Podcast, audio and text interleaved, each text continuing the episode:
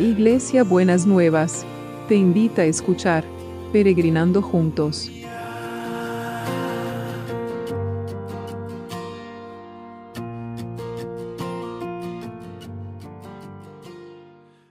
Buenos días mis peregrinos y peregrinas, ¿cómo andamos para empezar este viernes que el Señor nos ha preparado para todos y para todas ya? Como siempre les digo, en los viernes, ya se nos pasó una semana, ¿no es cierto? Espero que la hayamos podido pasar como, como les digo siempre, tomados de la mano del, Señor. Y estamos trabajando los proverbios y estamos viendo el valor de la justicia y el valor de la, de la integridad en el carácter de las personas, ¿no es cierto? Y entonces vamos a verlo hoy en, el, en Proverbios 16, 18 y 19. Dice, tu jactancia se convierte en profecía de un fracaso futuro. Cuando más alto te eleves en tu orgullo, más dura será tu caída en desgracia. Es mejor ser manso y humilde y vivir entre los pobres que vivir arrogante y poderoso entre los ricos y famosos. Se lo leo de vuelta. Tu jactancia se convierte en profecía de un fracaso futuro. Cuanto más alto te eleves en tu orgullo, más dura será tu caída en desgracia. Es mejor ser manso y humilde vivir entre los pobres que vivir arrogante y poderoso entre los ricos y famosos.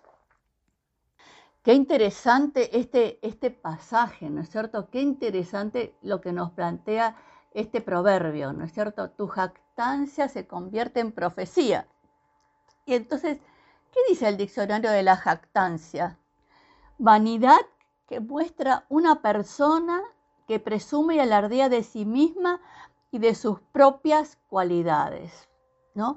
Entonces es como eh, creerse mucho más de, de, lo que uno es y a veces decir cosas, yo voy a hacer esto bien, yo voy a hacer lo otro, y entonces dice, se convierte en un fracaso futuro. Cuanto más te eleves en tu orgullo, o sea que conectamos la, jactancia con el orgullo, más dura será tu caída en desgracia. Y es verdad, porque el orgulloso, em, el orgullo le impide reflexionar, le impide entender al otro, le impide estar abierto a lo que el otro puede querer de nosotros. Así que seamos Em, humildes. Por eso dice, es mejor ser manso y humilde y vivir entre los pobres que vivir arrogante y poderoso entre los ricos y famosos, ¿no? Entonces, el Señor nos llama en este día a, ser humildes, a no poner el orgullo por encima de todas las cosas, a no poner, eh, a presumir de lo que no tenemos que presumir y mm, porque si no, en realidad después eh, las consecuencias son mucho peores. Así que tengámoslo muy en cuenta. La jactancia se convierte en profecía de un fracaso futuro y cuanto más alto eleves tu orgullo, más dura será tu caída en desgracia.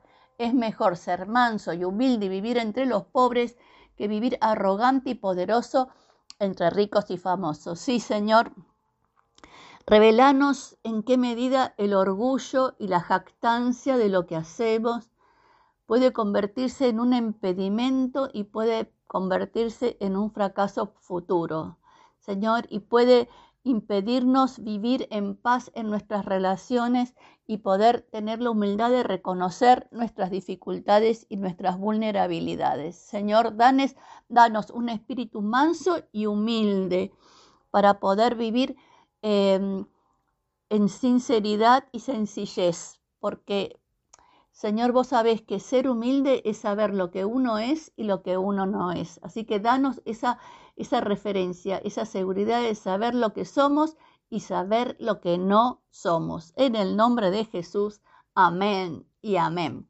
Y seguimos orando por todos los que están en tratamiento, los, todos los que están en quimio, tenemos varios de los peregrinos y peregrinas que están, que están en quimio, que, que el Señor los sostenga y los fortalezca y que puedan sentir como un maná fresco, como una lluvia temprana en sus vidas que el Señor les da para poder sostenerse en medio de todo este proceso, Señor, que tu mano de cuidado esté con todos y sobre todo con todos los otros que están padeciendo no solamente cuestiones físicas, sino emocionales, Señor, los que tienen problemas emocionales, los que no logran encontrar una estabilidad emocional, Señor, que vos los sostengas y los fortalezcas y los eh, cuides, Señor, cuides sus mentes, cuides sus mentes y cuides eh, sus emociones, que puedan encontrar la paz en sus mentes. Te pido paz, esa paz que sobrepasa todo entendimiento, paz en las mentes y paz en las emociones, en el nombre de Jesús. Y también seguimos orando por el equipo de salud. No nos olvidamos de los que nos cuidan, no nos olvidamos de los que nos cuidan cuidando nuestra salud, de los que nos cuidan trabajando para que tengamos lo que tenemos, de los que nos cuidan para que todos los que necesitan, están en sistemas educativos puedan acceder a la educación todos ellos nos cuidan y nosotros lo que podemos hacer es orar por ellos y por ellas para que tu mano de cuidado y de protección esté sobre cada uno y sobre cada una. En el nombre de Jesús te damos gracias porque sabemos que los vas a cuidar y las vas a cuidar. Y seguimos orando por los trabajos. Seguimos orando por los trabajos para que esta maquinaria se vaya, se siga moviendo, que se siga moviendo la producción, que siga habiendo oportunidades de trabajo, que se destruyan todos los obstáculos burocráticos que impiden que el, trabajo llegue a la gente o que se agilice la cadena de producción. Señor, que tu mano de poder esté sobre cada una de estas cosas y que podamos ver verdaderamente cómo vos liberás todos los obstáculos y cómo aparecen posibilidades y se activan cosas que eh, no están no estaban activadas o que fueron muy afectadas por todo el tema de la pandemia. Te damos gracias, Señor. En el nombre de Jesús, te damos muchas gracias. Amén y amén. Y también seguimos orando por la justicia. Aunque empezamos el fin de semana, no importa. El Señor todos los tiempos están en las manos del Señor.